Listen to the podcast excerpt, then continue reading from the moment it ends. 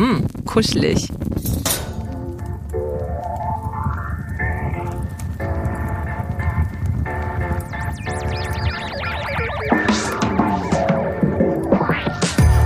Seite an Seite. Der Literaturpodcast. Präsentiert von Hugendubel.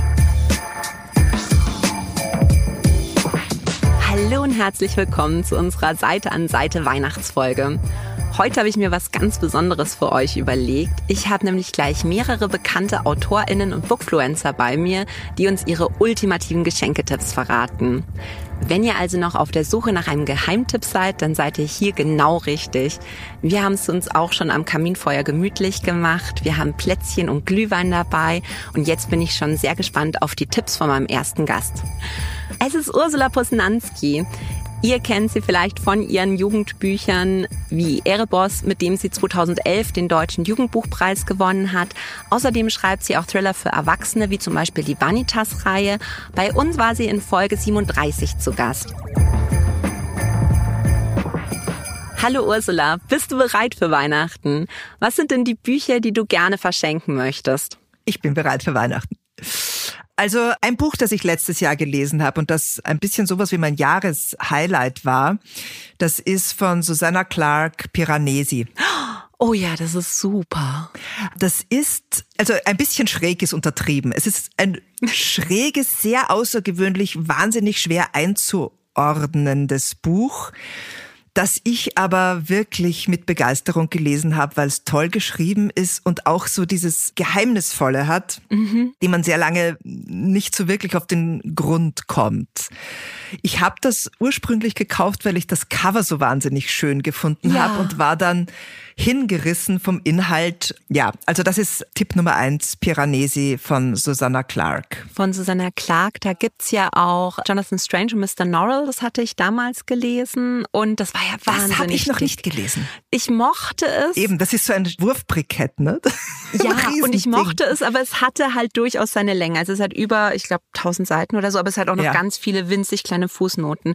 Und dann hat sie ja ewig nichts mehr gemacht und dann kam Piranesi ja. und das ist ist deutlich dünner und ich mochte aber das Worldbuilding von ihr. Ja, Wahnsinn. Und Piranesi ist halt Worldbuilding at its best. Also ja. ganz kurz, es geht um einen Mann, der in einem Haus lebt. Aber dieses Haus ist einfach riesig. Es gibt ein Meer in den unteren mhm. Geschossen, es gibt Wolken in den oberen Geschossen. Genau. Und er ist da weitestgehend allein. Er trifft immer nur mal einen den ganz, anderen. Ähm, genau. Ja, mysteriösen Menschen und man weiß nicht, warum er dort ist. Er hat auch keine Erinnerung, wie er da hingekommen gekommen ist und es sitzt als Leser wirklich so auf glühenden Kohlen, weil man ja. möchte diese Welt verstehen, man möchte wissen, was passiert ist und muss da aber halt einfach dem Buch die Zeit geben. So ist es. Aber es ist auch so toll beschrieben, diese ganzen ja. Hallen und überall sind Statuen und diese Statuen müssen irgendwie alle so vier, fünf Meter hoch sein und ja, es ist, finde ich, schwer zu beschreiben, aber es ist ein, ein inneres Bilderfeuerwerk. Absolut. Also ja. habe ich auch sehr geliebt. Sehr schön. Okay. Tipp zwei. Mhm. Das sind wir wieder bei langen Büchern. lange, lange Bücher. Aber wer im Kopf gerne so ein bisschen Zeit reisen möchte, ich finde, die Wolf Hall Trilogie von mhm. Hilary Mantel ist so das, womit man Zeitreisen lesend am nächsten kommen kann da habe ich nie den Eindruck, dass sie versucht, historische Figuren irgendwie ins Heute zu ziehen und verständlicher zu machen, sondern für mich war das immer so, als, als würde man im Gegenteil zurückgezogen werden und dann ein bisschen versuchen müssen zu kapieren, wie die früher funktioniert haben. Und mhm. das fand ich so spannend und eindrucksvoll. Genau. Also das ist auch von mir eine ganz, ganz große Empfehlung. Der erste heißt Wölfe, der zweite Falken und der dritte Spiegel und Licht.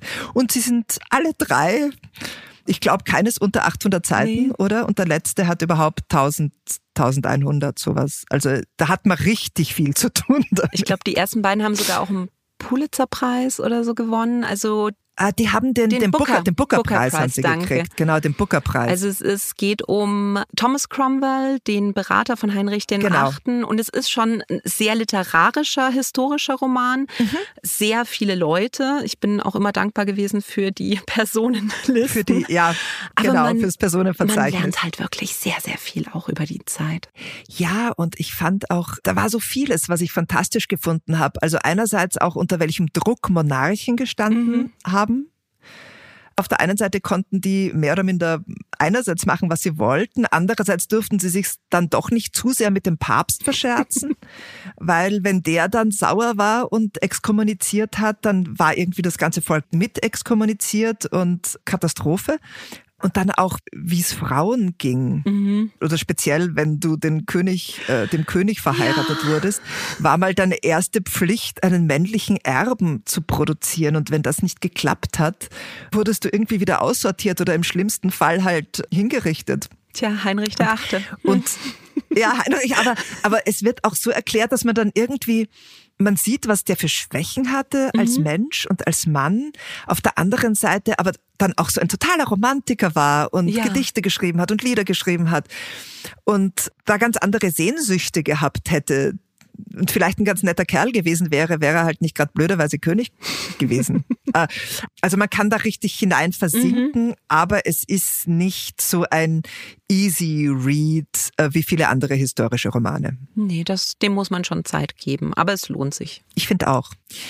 Und zum Abschluss hätte ich noch was unter Anführungszeichen Lustiges, aber es sind Krimis, von denen ich finde, dass sie noch viel, viel mehr Aufmerksamkeit kriegen sollten. Wobei das jetzt eh besser wird, weil der erste davon verfilmt worden ist und alle möglichen Preise abgeräumt hat. Und zwar sind das von Sven Stricker die Sörensen Krimis. Der erste heißt Sörensen hat Angst, der zweite heißt Sörensen fängt Feuer und der dritte Sörensen am Ende der Welt, der ist jetzt irgendwann vor zwei, drei Monaten rausgekommen. Und erstens mal schreibt das Sven Stricker großartig, der hat eine wunderbare Sprache und einen ebenfalls wunderbaren, feinen Humor und beides kommt diesen Büchern unglaublich zugute. Dann ist dieser Sörensen noch dazu eine wirklich total interessante Ermittlerfigur. Und das Ganze funktioniert für mich einfach von A bis Z richtig, richtig gut. Die sind auch nicht so dick, die Bücher. Also da ist man nicht ein halbes Jahr damit beschäftigt. Nein, das ist übertrieben. Aber das sind so, die haben so diese ganz normale Krimi-Stärke, haben eben, wie gesagt, haben Witz und Esprit und jeweils auch eine gute Geschichte und tolle Figuren. Und auch wenn es zum Teil um Angststörungen, Depressionen geht, ist man anschließend nicht deprimiert. Es hört sich auf jeden Fall nach einem tollen Weihnachtsgeschenk an. Ursula, vielen Dank für deine Tipps. Sehr, sehr gern. Ursulas neuestes Buch heißt übrigens Shelter und ist ein richtig spannender Jugendroman, in dem es um Verschwörungstheorien geht. Das ist jetzt auch nochmal eine Weihnachtsempfehlung von mir, ganz besonders für Leute, die sonst eher weniger lesen, weil es Ursula wirklich immer schafft, Bücher zu schreiben, die so spannend sind wie Netflix-Serien.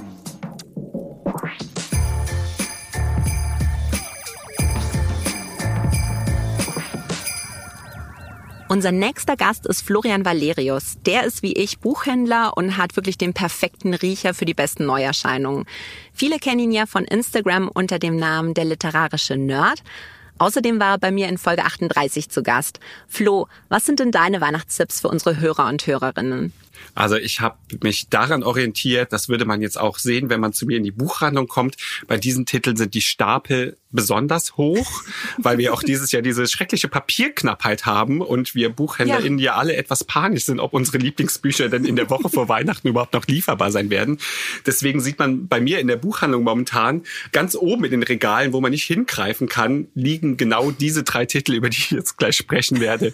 Stapel. Weise, weil es einfach drei Titel sind, die mich dieses Jahr mit am meisten weggeflasht haben, umgehauen haben, die ich am meisten geliebt habe, über die ich am längsten nachgedacht habe, von denen ich denke, die muss einfach jeder Mensch in Deutschland dieses Jahr gelesen haben. Das ist eine Ansage. Schieß los. Oder? Das ist eine Ansage. Mein erster Titel kommt sowohl vom Cover als auch vom Titel her etwas unscheinbar herüber. Den habe ich eigentlich nur gelesen, weil eine Dame vom Verlag mich im Vertrauen angeschrieben hat und gefragt hat, du hör mal, der erscheint jetzt bald, möchtest du den nicht lesen? Ich muss gestehen, in der Vorschau habe ich ihn sogar überblättert, weil ich dieses Cover so nichtssagend finde. Und was wurde ich Lügen gestraft? Zum Glück vertraue ich dieser Dame sehr, sehr, sehr.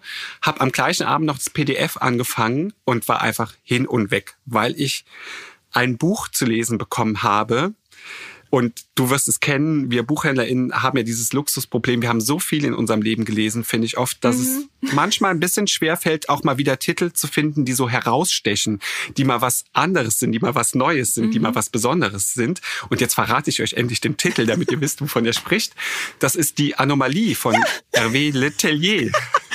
Du, ich hab, ähm, Im Rowold Verlag erschienen. Ich habe ja? so gehofft, dass du das heute mit dabei hast. Aus einem Grund. Ja. Es ist mein Jahreshighlight auch. Und ja. ich habe es so begeistert hier schon im Podcast in der Shot-Folge vorgestellt, dass unser Techniker ja. Nick das jetzt für, ich glaube, die Hälfte seiner Familie gekauft hat. Und jetzt lastet diese Schuld auf meinen Schultern quasi. Was ist, wenn es jetzt seiner Freundin, seinem Vater und so nicht gefällt? Aber jetzt kannst du das einen Teil mittragen. Ich trage diese Schuld gerne mit und bin gerne für jeden Kauf dieses Buches verantwortlich weil ich finde. Nee, ich war so begeistert. Dieses Buch ist zuallererst mal so eine absolute Geheimwaffe. Du mhm. kannst es nämlich Männern und Frauen schenken. Mhm. Und das finde ich ist ganz oft schwierig, weil wir wollen alle nicht gendern oder Schubladen, aber es ist schon so, dass Männer manchmal anders lesen als Frauen, finde ich, und dass da schon du nicht jedes Buch jedem Mann oder jeder Frau schenken kannst.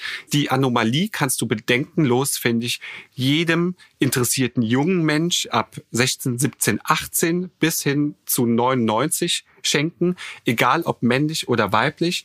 Es ist ein Thriller. Es ist eine philosophische Abhandlung. Es sind Liebesgeschichten. Es ist eine Geschichte über das Leben und den Tod. Und es ist vor allen Dingen eine Geschichte, von der du denkst am Anfang, du weißt vielleicht, wie der Hase läuft und du weißt vielleicht auch gar nicht, wie der Hase läuft.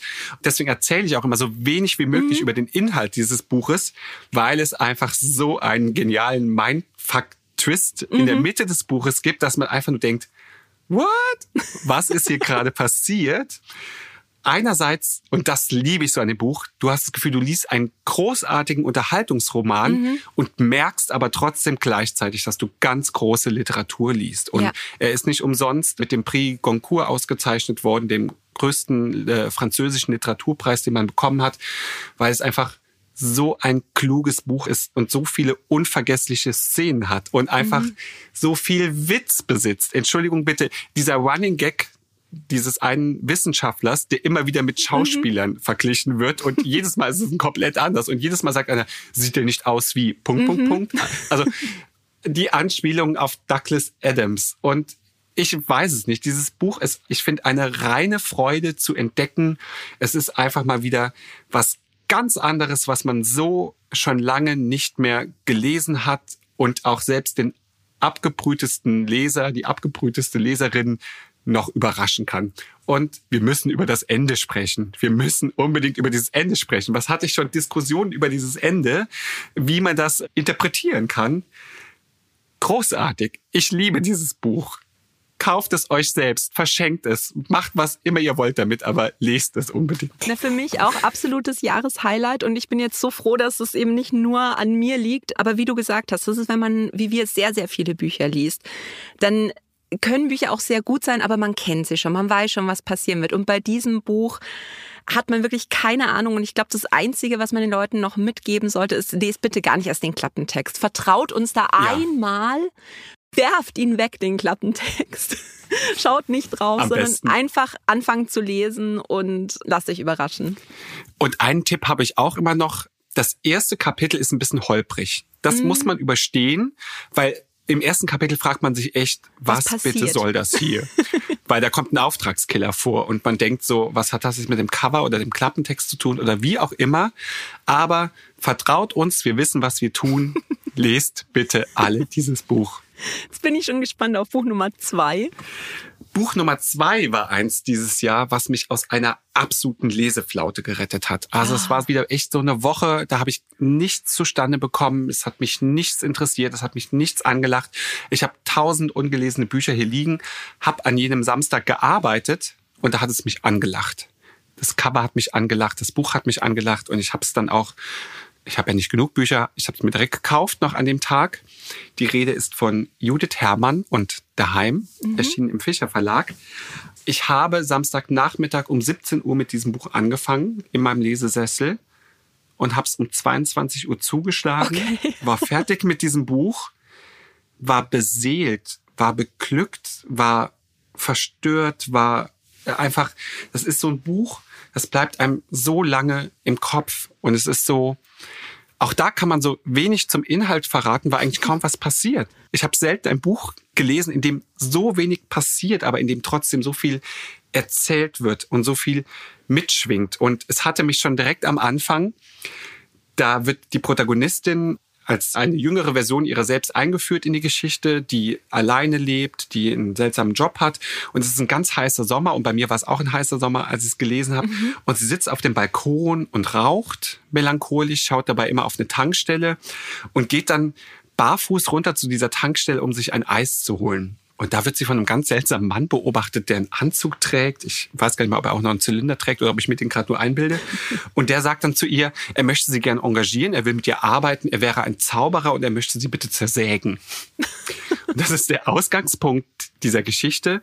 Und dann switchen wir, es sind Jahre später, mittlerweile ist sie geschieden, ihre Tochter ist in der Welt unterwegs und sie entschließt sich, zu ihrem Bruder ans Meer zu gehen. Der hat da eine Kneipe und sie will da arbeiten und zieht da ein Haus ein und dann wird beschrieben, wie sie da ankommt, Menschen kennenlernt und ein neues Leben beginnt sozusagen. Und das ist so durchzogen mit Melancholie und Wehmut. Und wenn man dieses Cover jetzt sehen würde, da sitzt eine einsame Frau an einem grauen Strand und es ist mhm. so perfekt für dieses Buch. Und was mir so zu knabbern gibt an diesem Buch, ist diese Kistenmetapher. Also sie wird ja dann in eine Kiste gelegt und zersägt und es kommen im Buch immer wieder Kisten drin vor. Also ganz viele der Figuren besitzen Kisten. Und irgendwann fragt man sich selber, diese Metapher, dieses Bild der Kiste, was ist denn die Kiste in meinem Leben? Mhm. Und möchte ich diese Kiste öffnen? Was könnte in dieser Kiste drin sein? Judith Herrmann hat eine großartige Sprache, ganz zart, ganz zurückgenommen. Ich liebe dieses Buch. Oh. Ich weiß nicht, hast du es gelesen? Ich habe es noch nicht gelesen, aber jetzt habe ich so viel oh. Lust dazu. ja, ich kannte halt ihre Kurzgeschichten von früher. Mhm. Und das ist jetzt aber ein ganzer Roman, ja. Das, genau. das nehme ich mir dann für die Weihnachtsfeiertage vielleicht einfach vor. So ein bisschen. Als ich es bei Instagram besprochen hatte, hatten mir ganz viele zurückgemeldet, dass es vom Stil her wirklich haargenau wie Sommerhaus später ist. Mhm. Und ich habe Sommerhaus später seit Jahren leider hier ungelesen stehen. Das werde ich jetzt auch ganz bald wieder ändern. Wenn ich merke, mhm. jetzt kommt wieder eine Phase, wo mich irgendwas einsaugen muss und nicht mehr loslässt, dann werde ich, glaube ich, zu Sommerhaus später greifen, um einfach wieder in diese großartige Sprache einzutauchen, die mich absolut weggeflasht hat. Und was ist dein drittes Buch für uns? Mein drittes Buch ist ein Buch, das irgendwie dieses Jahr aus welchem Grund auch immer ein bisschen untergegangen mhm. ist, von dem ich das Gefühl habe, es kennt kaum jemand und ich verstehe es einfach nicht und es ärgert mich so und ich möchte, möchte, möchte, dass alle dieses Buch lesen und ich habe es jetzt auch ans Ende gesetzt, weil es für mich, ich glaube, es ist wirklich, es ist mein, noch mehr als die Anomalie, mein Jahreshighlight. Und die Rede ist von Evie Wild, die Frauen, oh. auch im Rowold Verlag mhm. erschienen. Allein das Cover, ihr lieben Menschen. Wahnsinn. Unten ist zu sehen eine Felsformation, dann ist es ein ganz graues Cover und man sieht eine Frau mit umgedrehtem Kopf gezeichnet oben auf dem Cover. Also es zieht einen schon in dieses Bann. Mhm. Man, man will wissen, was ist das für ein Buch mit diesem Cover. Und diese Felsformation ist nicht umsonst gewählt auf dem Cover, weil das Buch spielt in Schottland im Schatten des Bass Walks, das ist eine Felsformation und da leben drei Frauen zu verschiedenen Zeitaltern, also eine zur Zeit der Hexenverfolgung, ich konnte ja. nicht mehr genau, welches Zeitalter das ist, dann eine kurz nach dem Zweiten Weltkrieg und eine Frau in der Jetztzeit und die sind auch teilweise miteinander verknüpft, diese Geschichten und Schicksale. Es ist einerseits eine Familiensaga, ein Familienschmöker. Es ist eine Gothic Novel, weil es kommen auch mhm. Geister drin vor, aber auf so eine ganz angenehme Art und Weise. Also es ist jetzt kein Horror-Thriller oder so. Der Horror liegt hier eher in den realen Dingen, die dort passieren. Mhm. Und das lässt mich so stutzen, warum dieses Buch nicht bekannter ist, weil es halt einfach ein so zeitgeistiges Buch ist in Zeiten von MeToo und über all diese Dinge, die wir gerade sprechen, weil einfach dieses Buch ganz genau zeigt, auf welche Arten und Weisen Männer Frauen Gewalt antun. Und sei es jetzt physische oder psychische Gewalt, es wird alles ganz intelligent und clever in diesen Plot verwoben. Und was man auch wissen muss, das habe ich leider erst danach erfahren, es gibt immer wieder so kleine Geschichten innerhalb der Geschichten, mhm. wo von Frauenschicksalen erzählt wird.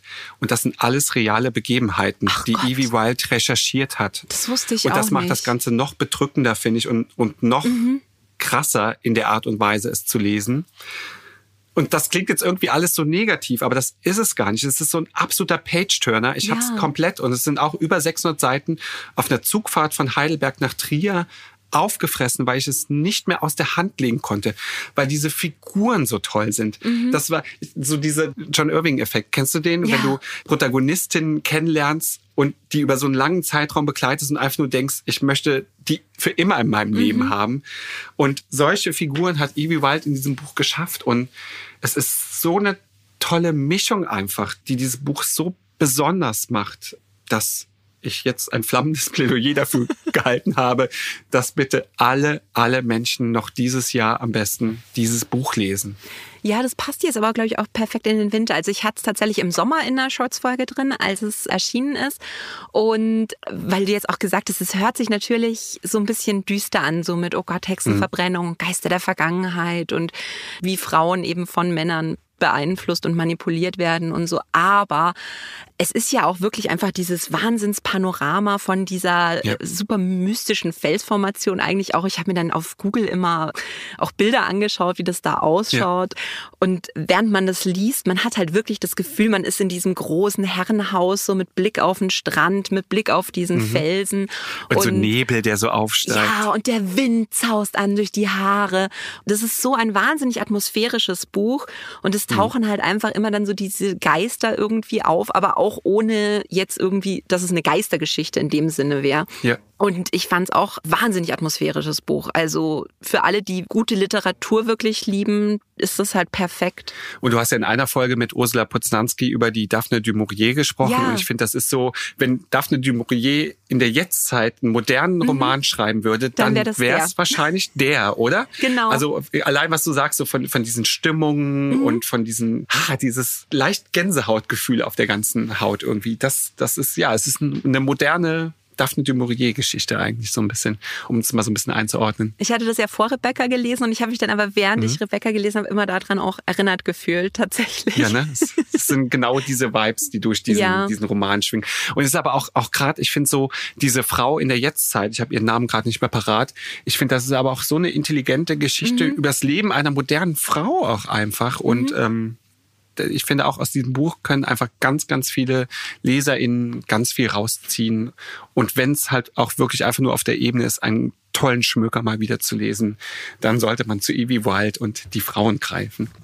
Das ist jetzt ein tolles Schlusswort. Also danke, Flo, für deine Tipps. Und Sehr gerne. Stürmt die Buchhandlungen und holt euch diese Bücher. Viel Spaß beim Lesen. Wenn ihr Flo's Buchtipps übrigens genauso toll findet wie ich, dann kann ich euch auch noch mal sein Buch Leseglück, das er mit Mareike Fallwickel zusammengeschrieben hat, sehr ans Herz legen. Darin empfehlen die beiden nämlich Romane zu ganz verschiedenen Themen. Das ist ein kleines Buch, es ist wirklich schön illustriert und es ist ein super Geschenk für viel Leser, die immer nach neuen Inspirationen suchen.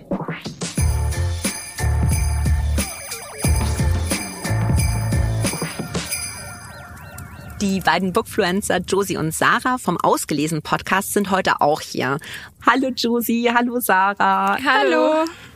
Ihr habt uns ja beide jeweils drei Bücher mitgebracht, die man an Weihnachten ganz toll empfehlen und verschenken kann. Sarah, was ist denn dein erstes Buch?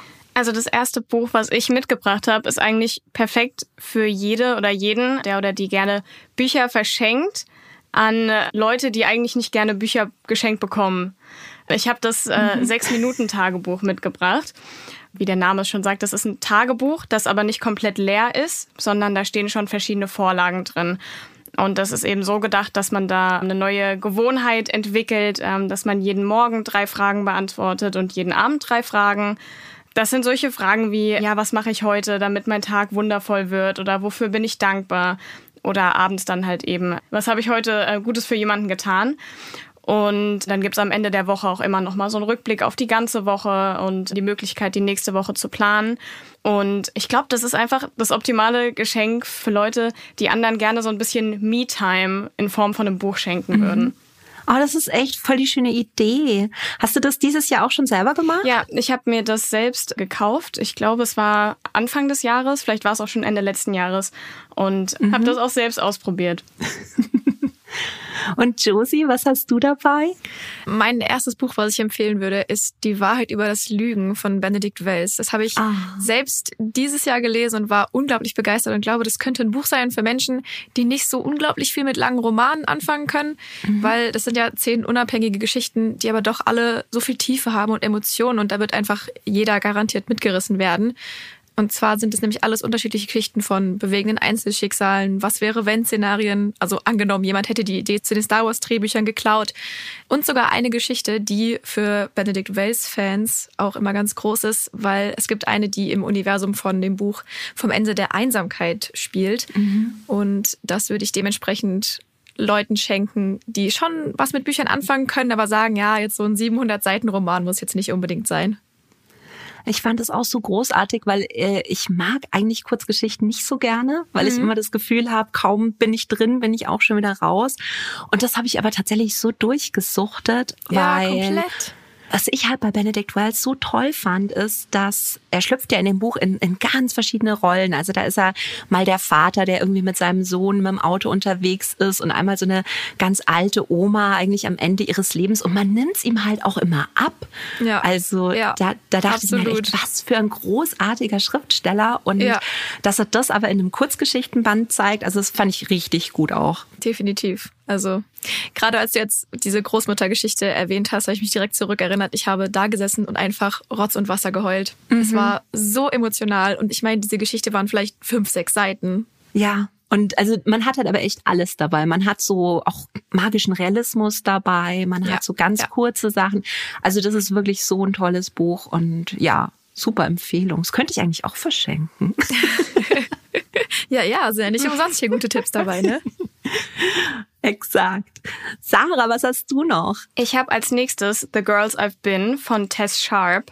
Das ist ein Thriller, der ist jetzt auch im Herbst auf Deutsch erschienen. Also dieses Buch würde ich sowohl meinem Vater als auch meiner Cousine schenken. Ich glaube, das kann man eigentlich jeder Person schenken, die gerne spannende Bücher liest. Die Geschichte handelt von Nora und Nora ist als Tochter einer Trickbetrügerin aufgewachsen. Das heißt, die hatte absolut keine normale Kindheit. Die hat mal hier gelebt, mal dort gelebt, mal unter dem Namen, mal mit der Persönlichkeit. Und diese Vergangenheit hat sie irgendwann hinter sich gelassen und wollte eigentlich ein, ja, ich sag mal, den Umständen entsprechend normales Leben anfangen. Bis ihre Vergangenheit sie wieder einholt. Und zwar wird sie mit ihren besten Freunden in einen Banküberfall verwickelt.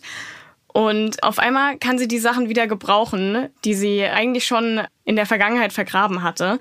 Das ist einfach eine ganz spannende Geschichte, das ist auch komplett anders als alles andere, was ich sonst so gelesen habe. Was ich ganz interessant finde an dem Buch ist, dass die Filmrechte schon verkauft wurden, bevor das Buch überhaupt erschienen ist, auch auf oh, Englisch, wenn ich mich nicht irre.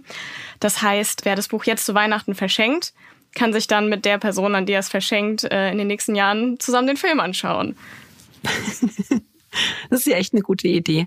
Nee, das hat auch eine Kollegin von mir schon gelesen und war so begeistert und ich glaube, ich muss das meinem Sohn zu Weihnachten schenken und uns mir dann klauen. Das klingt nach einem sehr, sehr guten Plan. Ganz eigennützig. Josie, hast du auch noch ein eigennütziges Geschenk? Ja, weil ich der Meinung bin, das ist ein Buch, was ich als nächstes empfehle, was einfach jeder gelesen haben muss. Und dann kann ich nämlich immer sagen, ich habe es euch empfohlen. Ich habe euch die Augen geöffnet sozusagen. Ich habe festgestellt, ich empfehle heute gerne Bücher, die irgendwas mit einer Wahrheit zu tun haben, weil mein mhm. nächstes Buch heißt nämlich Die Wahrheit über den Fall Harry Quebert oh. von Joel Dicker.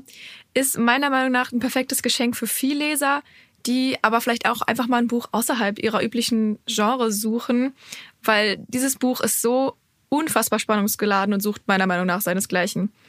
Also ich selbst habe das auch tatsächlich geschenkt bekommen in einer mhm. weihnachtlichen Atmosphäre beim Wichteln und habe gar nicht viel erwartet und war erstmal so ein bisschen abgeschreckt, weil das ja ein sehr, sehr dickes Buch ist. Mhm. Aber es ist seitdem ein großartiges Highlight, weil also wir erleben einen Skandal mit im Garten eines sehr berühmten Autors, dem Harry Quebert. Ich wirklich, ich hoffe, meine Französischlehrerin ist stolz auf mich, dass ich den Namen richtig ausspreche oder so. Ähm, aber dort findet sich eine Leiche und direkt daneben ein Original, ausgerechnet von dem Manuskript, das diesen Autor eben zum Star gemacht hat. Und als dann noch rauskommt, dass das die Leiche von der seit 33 Jahre verschollenen Nola ist, ist das Chaos natürlich perfekt und Harry wird verhaftet und des Mordes angeklagt und jeder sagt eigentlich ja, klar, sichere Sache, der war das. Der Einzige, der jetzt noch so ein bisschen zu ihm hält, ist Harrys ehemaliger Schüler Marcus Goldman, der mittlerweile selbst auch Autor ist und relativ erfolgreich. Und der ist aber immer noch überzeugt, der ist unschuldig, zieht also in sein Haus und stellt auf eigene Faust so ein paar Nachforschungen an und ist natürlich ganz nebenbei auch noch auf der Suche nach der Inspiration für seinen nächsten Roman. Mhm. Und was er dabei alles herausfindet, wie das alles passiert ist und was für Verstrickungen es da gibt, auf die man als Leserin nicht in 100 Jahren kommen würde. Also das ist ein Leseerlebnis äh, für jeden, das man nicht so schnell wieder vergisst. Und auch ein Vorteil, wenn wir jetzt bei Sarah schon gehört haben, hier, man kann dann zusammen einen Kinoabend machen. Ich würde sagen, bei mir gibt es dann Popcorn-Serienabend, weil auch zu dem Buch gibt es bereits eine Serienadoption mit dem Schauspieler äh, Patrick Dempsey, falls man ihn von Grey's Anatomy mhm. kennt. Eine kleine Augenweide. Also es lohnt sich. Das Buch habe ich tatsächlich meinem Papa auch mal verschenkt, weil ich selber oh. so geliebt habe. Ja. Und ich kann mich erinnern, dann waren wir irgendwie zusammen frühstücken und er sagte, boah, er ist jetzt mit Harry Kibbe fertig und das war so toll. Und dann sage ich, ja, was hast du denn gehalten jetzt so vom Ende? Weil das ist ja wirklich, man, man wird ja, ja als Leser ständig ja. in Irre geführt. Und dann sagt er, ja, ich habe jetzt eigentlich nur noch zwei Kapitel, aber ich so, stopp, du bist noch nicht am Ende. Das ist halt wirklich später, so. Dann hat er mir später in der Arbeit tatsächlich eine Nachricht geschrieben, so, oh mein Gott. Also, mhm. ja. es ist wirklich, ja. weil ich hasse so, so Krimi-Geschichten, wo man eigentlich, weiß ich nicht, ein paar hundert Seiten leiden muss, während der dumme Ermittler halt mhm. keine Ahnung hat. Und da ist es aber wirklich, dass man als Leser so oft im Dunkeln tappt und sich ständig ja. alles wieder neu zusammenpuzzeln muss, weil man neue Informationen kriegt. Also mhm. und das, ich glaube, ich habe jetzt so ähm, 750 Seiten oder so ja. und ich habe sonst echt Angst vor dicken Büchern, aber das habe ich in ein paar Tagen durchgelesen. Das ja. merkt man nicht, dass das so dick ist. Das ist großartig. Das ist wirklich, also man ist dann irgendwann hooked und dann sitzt man da und auf einmal ist der ganze Tag weg, weil man es durchgesuchtet hat, weil ja. also es ist halt es ist halt aber auch schwierig. Man denkt immer ja, jetzt jetzt weiß ich's. Liest das mhm. nächste Kapitel, okay, nee, nee, ich weiß es doch nicht. Nein. ja. Nee, und das funktioniert auch super für Leute, die gerne Krimis lesen und für Leute, die sonst eher so normale, gehobenere Literatur lesen. Das funktioniert eigentlich für alle. Absolut, ja. So, Sarah, jetzt noch dein dritter Tipp für uns heute. Mein dritter Tipp ist eine ganze Buchreihe. Ich konnte mich nicht entscheiden, also habe ich sie einfach alle mit hier reingenommen. Und zwar ist das die Love Is-Reihe von Katinka Engel. Ähm, einmal mhm. Love is Loud, Love is Bold und Love is Wild, genau. Das sind die drei Titel. Und ich würde diese Buchreihe einfach jeder Person schenken, die gerne Romane liest. Also in meiner Familie wäre das meine Mutter oder meine Oma, müssen aber definitiv nicht nur Frauen sein. Ich finde einfach, dass diese Reihe in den einzelnen Bänden einfach jeden Lesegeschmack, der zumindest mit Romanen vereinbar ist, abdeckt. Ich finde, im ersten Band hat man ein bisschen mehr diese positiven Vibes, ein bisschen so Urlaubsstimmung und dann eine schöne Love Story. Natürlich, also die Geschichten sind alle nicht seicht. Man hat überall ernste Hintergründe so.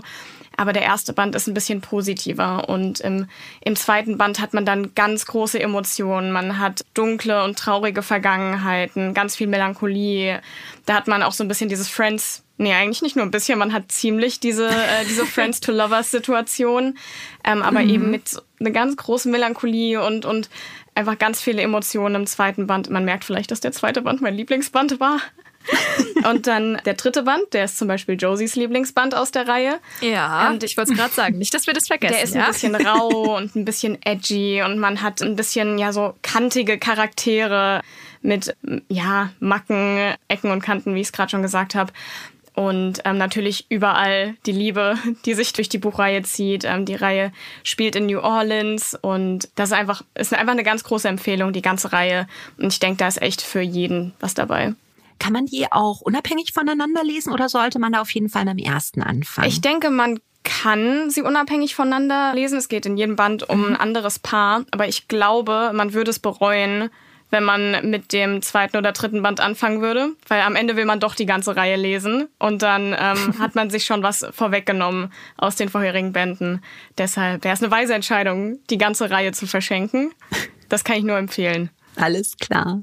Da gehe ich aber mit. Wir haben die ja zusammen damals gelesen und das, mhm. es war einfach als Reihe eine komplett schöne Erfahrung. Und man kann es ja auch so sagen, ihr Weihnachten erstes Buch und dann hat man schon direkt ein nächstes Geburtstagsgeschenk. Schenkt man da einfach den zweiten ja, Ostern, Geburtstag. So, ja, genau. Das würde aber voraussetzen, dass die Person, der man das schenkt, nicht direkt den nächsten Band haben will, wenn sie es gelesen hat. Und ich glaube, das, das sehe ich natürlich. Ja, das sehe ich ein bisschen äh, problematisch, ja. Ja, ja.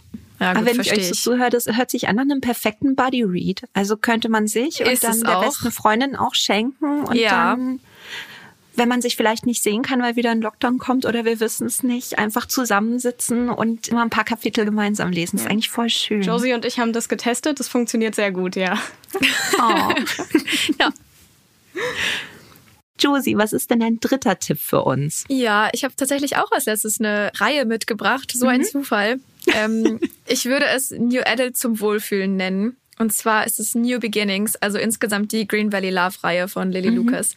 Würde ich auch einfach gefühlt für jede oder jeden empfehlen. Also für Vielleser, Gelegenheitsleser, diejenigen, die nur einmal im Jahr zu Buch greifen oder auch alles dazwischen. Weil diese Bücher laden einfach zum Wegträumen und Wohlfühlen ein. Es hat aber auch super viel Humor und Tiefe und tolle Charaktere und Emotionen und dadurch, dass es mittlerweile fünf Bände gibt, kommt man mit jedem Band so ein bisschen zurück in die Rockies und es ist einfach nur, es macht einfach nur Spaß, die Bücher zu lesen. Im ersten Band haben wir so ein Au-pair-Setting, also Lena aus Berlin macht ein Au-pair und statt jetzt hier in einer neuen Großstadt anzukommen und so richtig was zu erleben, landet sie in einer Kleinstadt, aber schon sehr idyllisch in Rocky Mountains. Sie fühlt sich super schnell wohl und die Familie da ist toll und sie ist eigentlich bereit, so ein super glückliches Jahr zu haben. Wäre da nicht Ryan, der kleine Bruder von ihrem Gastvater quasi.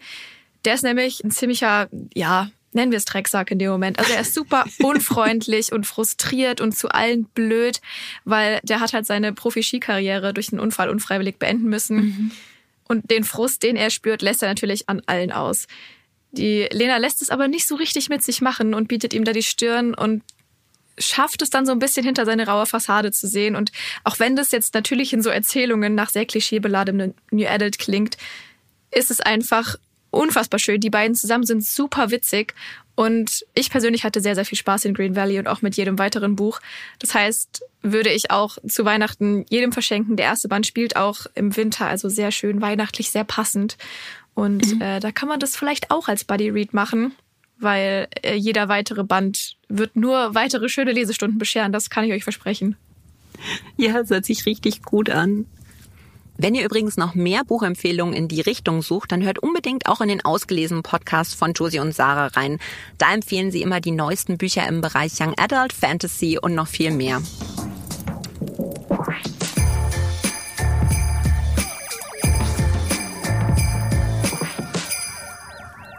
Mein nächster Gast ist Mareike Fallwickel. Die kennt ihr von Instagram als Zuckergoschall und von ihrem Blog Bücherwurmloch und natürlich auch von ihren zwei wirklich großartigen Romanen Dunkelgrün fast schwarz und Das Licht ist hier viel heller.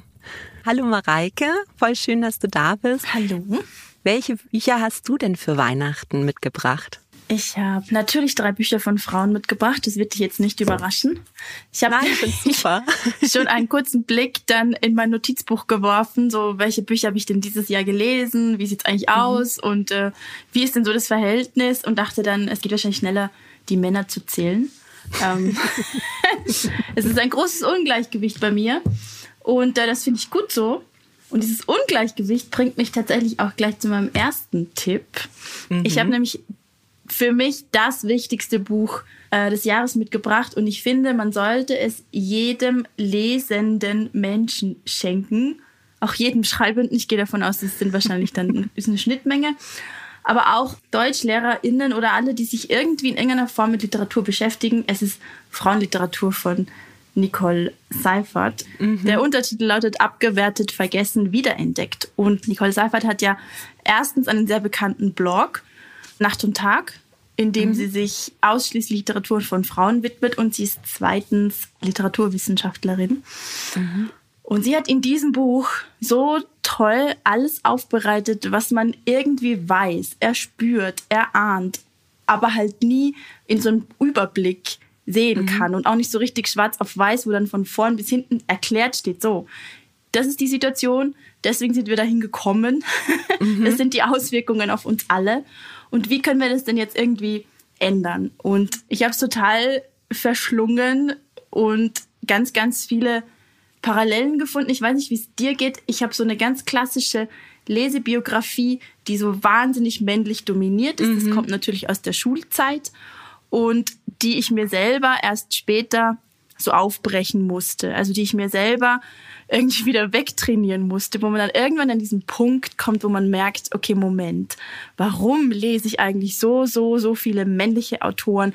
Warum werden mir die Frauen irgendwie immer, wenn überhaupt, dann eher so in Genre präsentiert, Unterhaltung oder äh, mhm. Krimis und so? Und wo sind sie denn eigentlich, diese ganzen weiblichen Guten.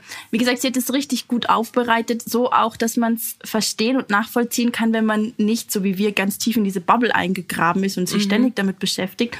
Und das hat sie richtig gut gemacht. Deswegen gebt es allen. Verbreitet dieses Wissen, auf das sich irgendwann etwas ändern möge. Absolut. Und was ist dein zweites Buch? Dann habe ich eins mitgebracht. Es ja. hat mir richtig Spaß gemacht in diesem Jahr. Ich habe festgestellt, ich habe heuer wahnsinnig wenig Kurzgeschichten gelesen. Mhm. Aber das war das Kurzgeschichtenbuch. Und deswegen finde ich es auch so ein tolles Geschenk, weil äh, es fällt mir selber immer schwerer, mich in umfangreiche Schmücker irgendwie einzufinden. Es fehlt die Zeit, es fehlen die Nerven. Wir zum Beispiel hier sitzen schon wieder im mhm. Lockdown, ist es richtig. Das ja. heißt, so Kurzgeschichten sind irgendwie gut zu lesen und auch gut jemandem zu schenken, der sagt, boah, ich finde irgendwie gar nicht die Zeit und dann hänge ich wieder am Handy und so. Deswegen empfehle ich absolut Mein Mann von Romena Bujarowska. Mhm.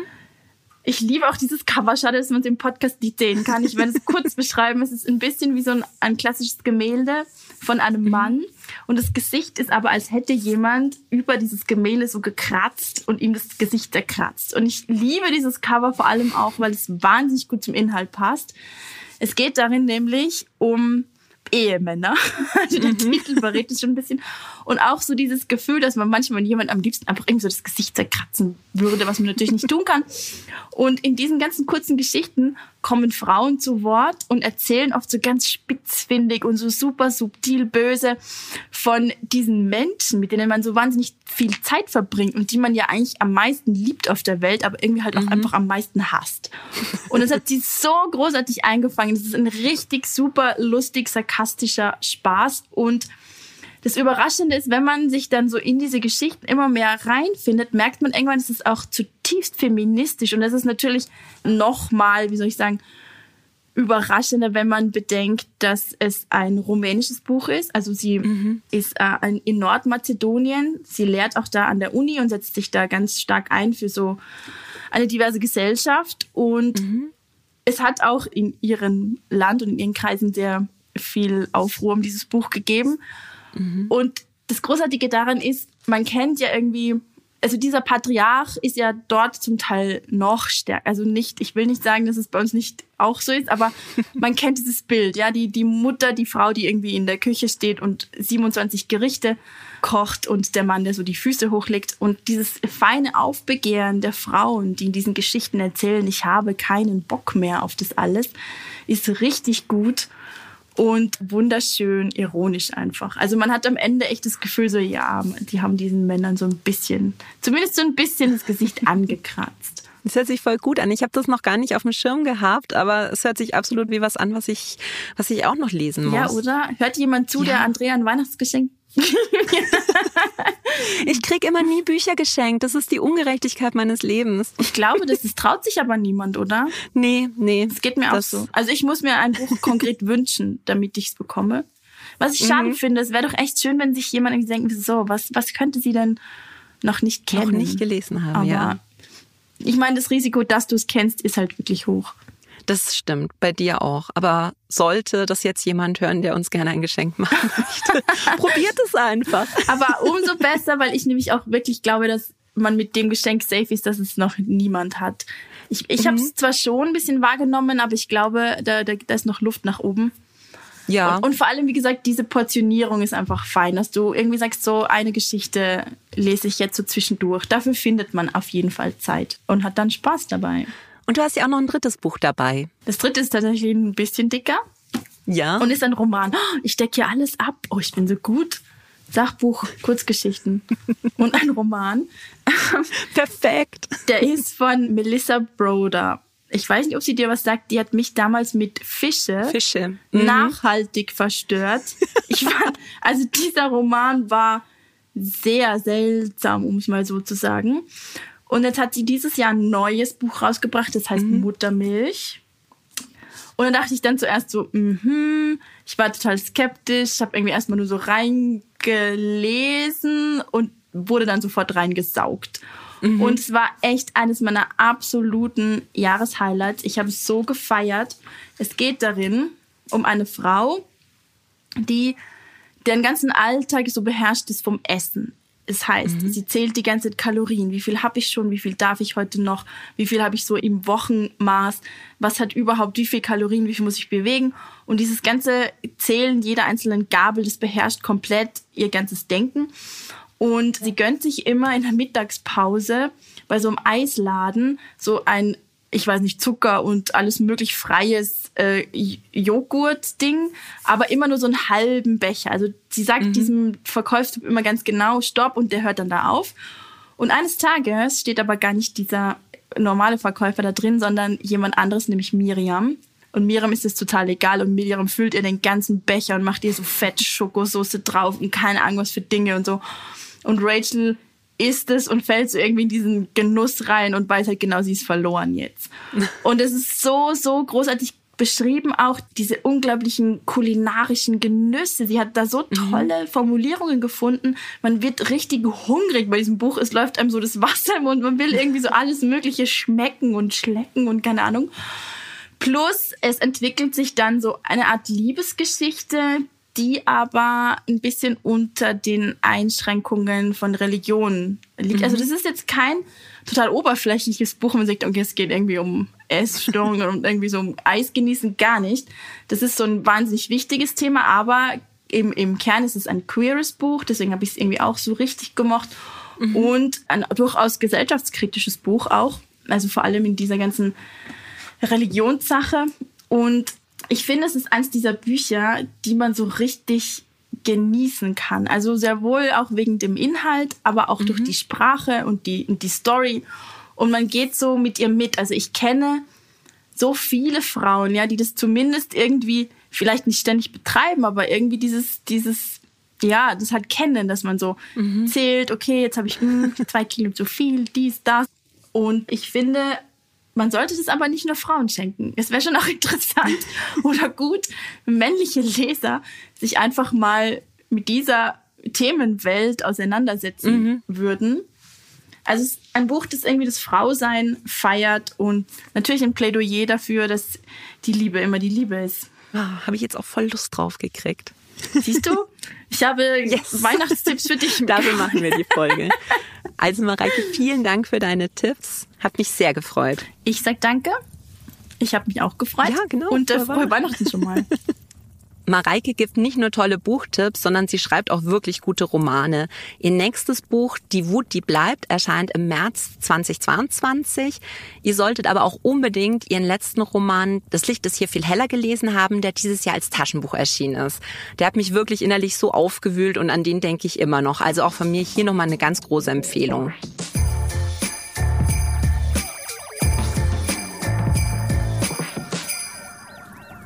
Als letztes erzählt uns jetzt Ninja Lagrande von ihren Geschenketipps. Ninja ist Autorin, Poetry Slammerin, Podcasterin und Moderatorin. Viele kennen sie von ihrem Podcast Die kleine schwarze Chaospraxis, Die Kolumnisten oder All Inclusive. Bei mir war sie in Folge 36 zu Gast. Ninja, welche Bücher hast du heute im Gepäck?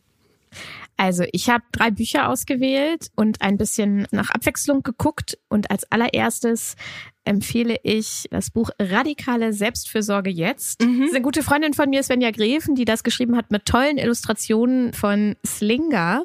Das ist ein Sachbuch und Ich durfte das von Anfang an begleiten. Ich habe die ersten Entwürfe gelesen, bis es zum Schluss dann tatsächlich ein richtiges Buch geworden ist. Und ich tue mich immer sehr schwer mit Sachbüchern und vor allen Dingen mit so vermeintlichen Ratgeberbüchern.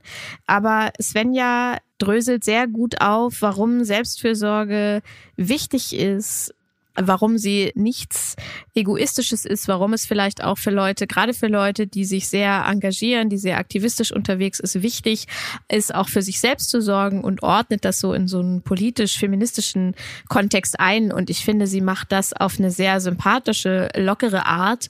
Und es macht einfach Spaß, das zu lesen. Also das ist einfach ein Buch für sehr gute Freundinnen. Mhm. Vielleicht für Freundinnen, die im letzten Jahr immer gesagt haben, ja, sobald ich wieder Zeit habe, sehen wir uns und man hat sie dann seitdem nicht gesehen. Es ist für, für genau solche Leute ist das das richtige Buch. Es hört sich gut an. Das nächste. Ich bin eine Person, die sehr gerne auch Erzählungen und Kurzgeschichten liest. Mhm. Ich weiß nicht, warum das auf dem deutschen Markt nicht so beliebt ist. Also auf dem US-amerikanischen Markt gibt's ja total viele Kurzgeschichtenbände und Erzählungen. Ich bin großer Fan von den Sachen. Und eines der besten Bände, die ich jemals gelesen habe, ist Wir haben Raketen geangelt von ah. Karin Köhler. Oh ja, ja das liebe ich.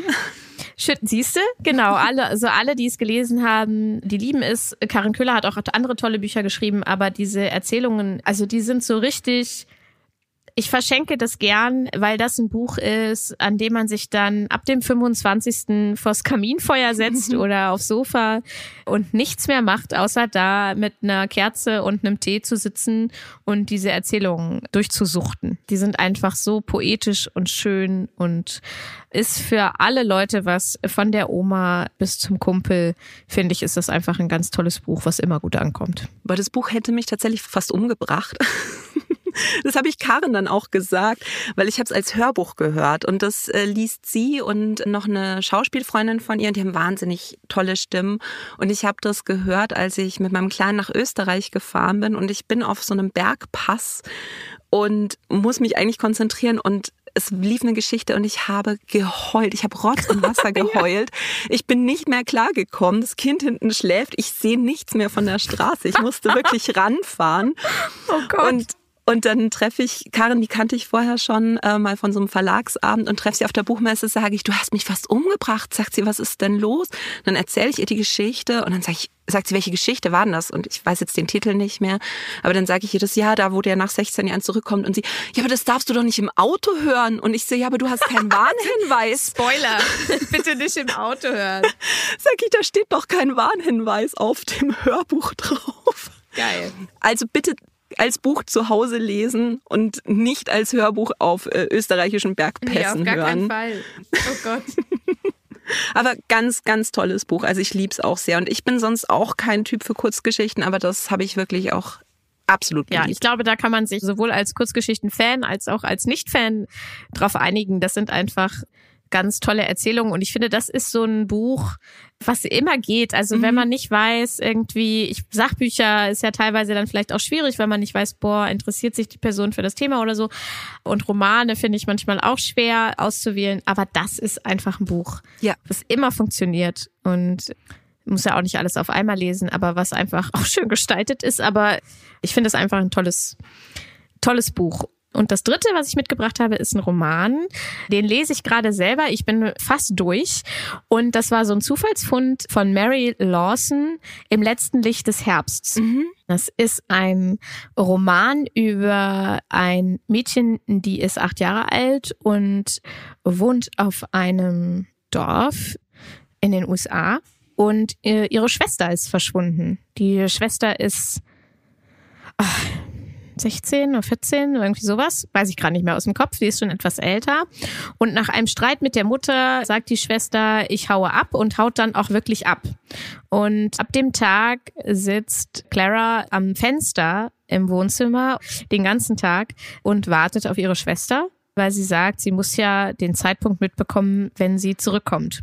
Und in der Zwischenzeit muss sie sich aber noch um die Katze im Nachbarhaus kümmern, weil die Besitzerin von der Katze, die Nachbarin, ins Krankenhaus gekommen ist und gesagt hat, ja, ich bin bald wieder da, kannst du so lange den Kater füttern und das nimmt sie sehr ernst.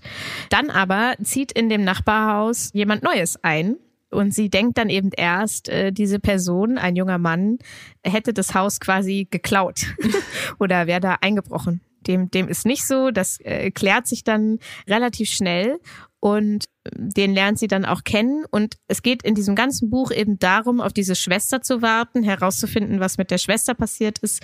Ähm, es ist aber kein Krimi, das kann man nicht sagen, sondern es dreht sich wirklich sehr um dieses achtjährige Kind, auf die so viel einprasselt von der Familie, der traurigen Mutter, dem verzweifelten Vater, diesem komischen Nachbarn, der da neu einzieht, das Verhältnis zu dieser Katze, dann noch die Schule, wie wird da mit ihr umgegangen, mit ihren Freundinnen und so. Und sie hat auch das Gefühl, alle lügen sie an, mhm. Äh, was auch tatsächlich so ist. Also so und ich hatte kurz gelesen, worum es geht und dachte, na ja, gut, mache ich mal. Und ich fand es wirklich ganz, ganz toll. Hat mich ein bisschen erinnert vom Stil her, nicht von der Geschichte, aber so ein bisschen vom Erzählstil her an, äh, was man von hier aus sehen kann. Oh. Und das ist ja auch eins meiner absoluten ja. Lieblingsbücher. Äh, also wer auf sowas steht, der mag im letzten Licht des Herbstes bestimmt auch sehr gerne. Ninja, vielen Dank für deine Tipps zu Weihnachten. Und ja, gerne. dir dann auch noch ein, ein frohes Fest. Dankeschön. Wenn es ja. dann soweit ist. Ninjas Buchempfehlungen und die all unserer anderen Gäste findet ihr übrigens auch nochmal in den Shownotes und in der Hugendubel-App. So, ich werde jetzt noch ein bisschen hier im Kaminfeuer sitzen und lesen. Ähm, Moment, Nick, du hast du den Kaminfeuersound schon ausgeschaltet? Oh ja, sorry. Kommt sofort. Danke, viel besser. So, das waren jetzt ganz viele tolle Tipps, mit denen ihr es euch diesen Winter gemütlich machen könnt und die ihr auch wunderbar verschenken könnt. Das ganze Team von Seite an Seite wünscht euch schon mal einen schönen Advent. Seite an Seite könnt ihr abonnieren auf Apple Podcasts, Spotify und überall da, wo es Podcasts gibt. Nächste Woche gibt's dann eine Folge, auf die True Crime Fans gespannt sein dürfen. Ich freue mich auf euch. Ciao!